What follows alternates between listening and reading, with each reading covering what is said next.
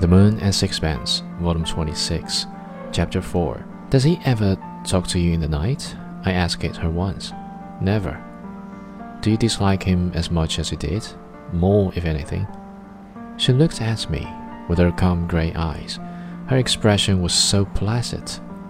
It was hard to believe that she was capable of the violent emotion I had witnessed. Has he ever thanked you for what you do for him? No, she smiled. He's inhuman. He's abominable.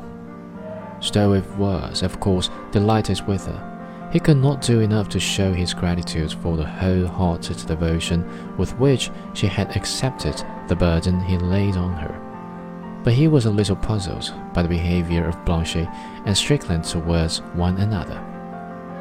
Do you know I've seen them sit there for hours together without saying a word? On one occasion, when Strickland was so much better that in a day or two he was to get up, I sat with them in the studio. Dirk and I were talking. Mrs. Stroeve sewed, and I thought I recognized the shirt she was mending as Strickland's. He lay on his back. He did not speak.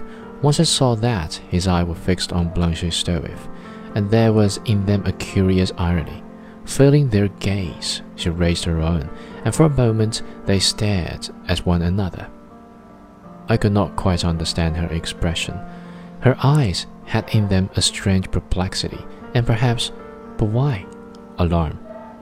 In a moment, Strickland looked away and idly surveyed the silly, but she continued to stare at him, and now her look was quite inexplicable.